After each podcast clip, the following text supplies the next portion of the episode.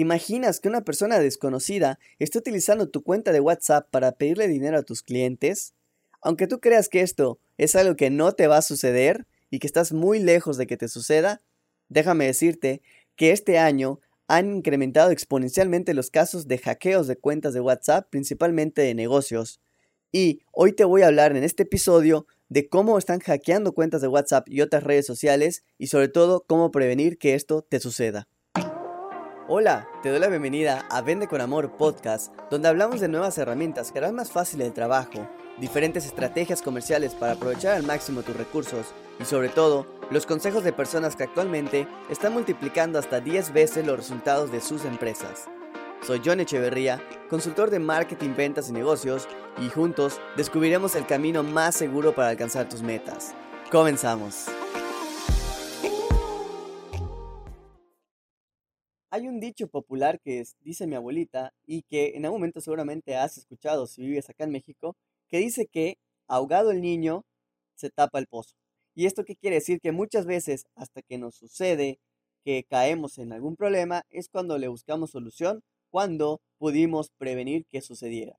Por ejemplo, muchas veces las personas que tienen un celular esperan hasta que se los hayan robado o lo hayan perdido para empezar a buscar qué medidas pueden tener para tener seguridad y que las personas no accedan a sus datos en caso de extraviar su teléfono.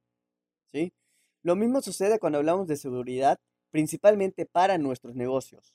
Muchas personas creen que eso de que me van a hackear mi cuenta, de yo siempre voy a tener el control de mi página de Facebook, de mi cuenta de Instagram, de demás activos digitales, y pensamos que nunca nos va a suceder, la realidad es que es muchísimo más común que aquellas personas que se confían de que no necesitan hacer nada más para estar seguros o mantener seguros aquello que les deja dinero y son los que más caen precisamente en las trampas de personas malintencionadas. Ahora, ¿qué ha estado sucediendo en los últimos meses? Me ha tocado ver muchísimos amigos que hasta incluso algunos me etiquetaron y me dijeron, Johnny, ¿qué puedo hacer al respecto? Lamentablemente, la mayoría de los casos, cuando caes en un hackeo, pues no hay mucho que se pueda hacer si no tienes ninguna medida de seguridad puesta. Ahora, ya sucedió, ya ni modos, no lo vamos a cambiar y no te vas a estar lamentando ni flagelando porque haya sucedido. Pero lo que sí puedes hacer es que todo lo que tengas le pongas seguridad para que no te suceda. Todos, todas las redes sociales, todas las plataformas utilizan una medida de seguridad que se llama autentificación de dos factores o verificación de dos pasos, inicio de sesión de dos pasos, algo por el estilo. De hecho, tengo un video en mis redes sociales donde hablo sobre este tema. Pero el punto acá es que lo que tienes que hacer es activar esto. Hay diferentes maneras. Algunos utilizan, como en el caso de Facebook, eh, una notificación que te llega a la plataforma, a tu teléfono, un mensaje de texto, o también utilizar un código de inicio de sesión que tienes que, que buscar o aprobar desde un dispositivo que Facebook ya reconozca como dispositivo seguro. ¿sí? Otros, eh, hay aplicaciones como el autentificador de Google que te permite generar una contraseña temporal para que puedas ingresar a cualquier otro servicio, aunque no sea propio de Google.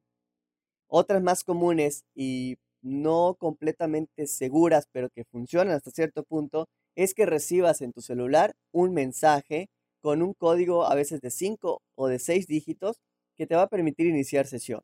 ¿sí? Todas las plataformas, Instagram, Facebook, CRMs, este, servicios de envío de correos, entre otras, te permiten activar esta medida de seguridad. Si no la tienes activa, Busca en tu menú en configuración, en temas de cuenta o privacidad. Te repito, para WhatsApp tengo un video en TikTok y demás redes sociales donde te explico cómo hacerlo paso a paso, pero no es muy difícil. Solo entra a configuración, revisa donde haya temas de privacidad, seguridad y donde hable de inicio de sesión. Ahí vas a activar las opciones que tengas. Si quieres ponerle todas las que te da la, la plataforma adelante y si no, al menos activa el que te llegue un mensaje para que puedas iniciar sesión. Y de esta manera vas a tener seguro tu correo, tus plataformas y demás. Ahora, ¿qué es lo que te recomiendo para evitar que caigas en las trampas de los... Les llaman hackers, pero en realidad no es un hackeo como tal. Eh, prácticamente lo único que están haciendo es que están eh, enviándote, por ejemplo, un mensaje donde te dicen, que o se hacen pasar como si fueran WhatsApp o Facebook o alguna empresa y te dicen que necesitan verificar datos de tu cuenta y para ello te va a llegar un código y ese código se los tienes que brindar para que puedan actualizar tu, tu tema de seguridad, ¿no?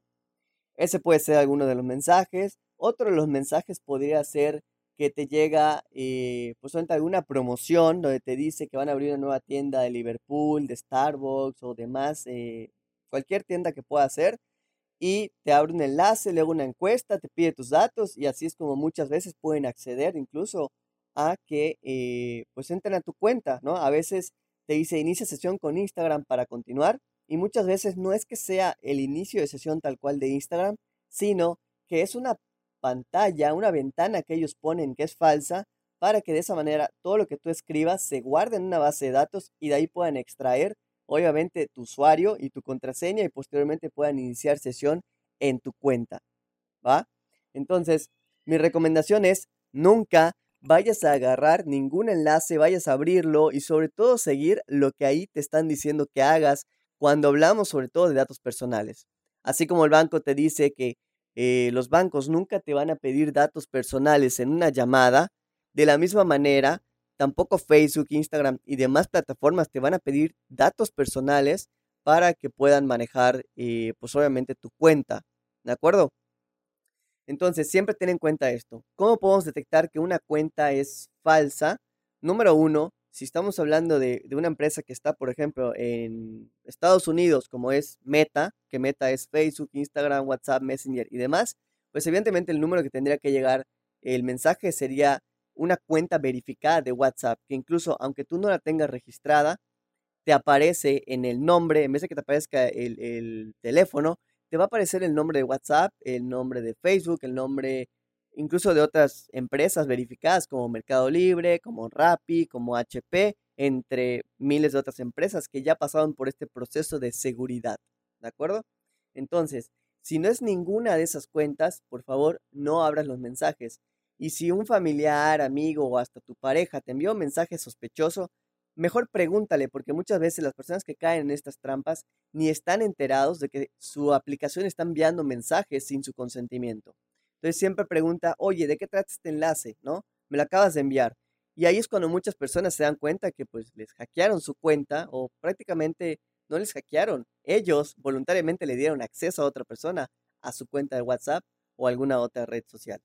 Bien, eh, si te ha servido, me gustaría mucho que me pongas eh, algún comentario, ya sea acá en el podcast, no sé dónde lo estás viendo, lo estás escuchando, o en mis redes sociales, arroba John Echevedía. Me gustaría saber si conoces algún caso de alguien que le haya sucedido recientemente.